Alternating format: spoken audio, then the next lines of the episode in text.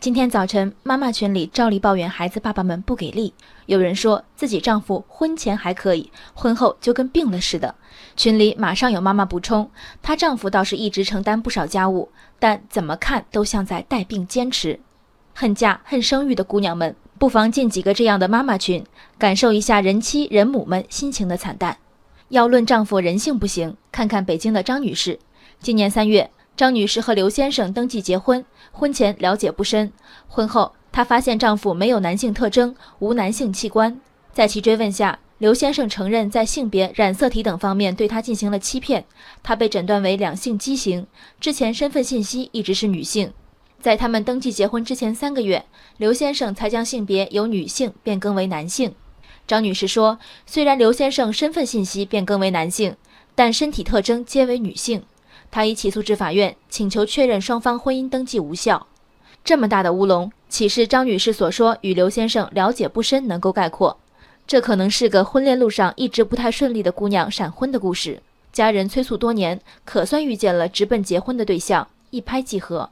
因为面子，因为世俗压力，才有仓促结婚的对策。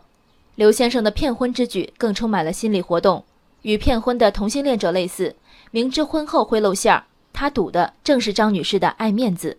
性向不同和身体缺陷者有没有权利走进婚姻？当然有。每个人对婚姻的所求不同，有人为性为爱，但也有人只为稳定甚至钱财。只要诚实，只要双方都能接受。我所知道的男女同性恋者，也有人组成了为外人称羡的行婚。世俗的确压迫人，但人却可以选择变通。因为仓皇，所以错选。恨嫁的张女士既没有经历合理时间的恋爱，也没有采纳免费而有效的婚前体检。红本儿当先，飞蛾扑火。刘先生呢，在更改性别后的第一时间，急于寻求正常的家庭生活。他为自己和别人的不一样，已经挣扎了太久。女方可笑，男方可恨，但事已至此，谁不可怜？结婚之后，为谁做家务，谁掏房租，以及过年去哪家等等事无巨细的问题，多少夫妻打打杀杀。慨叹自己当年瞎了眼，未婚男女青年们，相信我，你们身边已婚，尤其是已育的朋友们，在光鲜的外表下，十有八九过着鸡飞狗跳的秘密生活。即便谈了十年恋爱，结婚也带着冒险的色彩。没有一眼看穿对方的透视眼，就别逞闪婚的强，也别以为结了婚，对方就一定认命，替你保守见不得光的秘密。人家是一时昏头，不是傻。希望张女士下一次恋爱结婚是顺利的。等到有一天的凌晨三点，床上婴儿无故大哭，怎么哄都不行。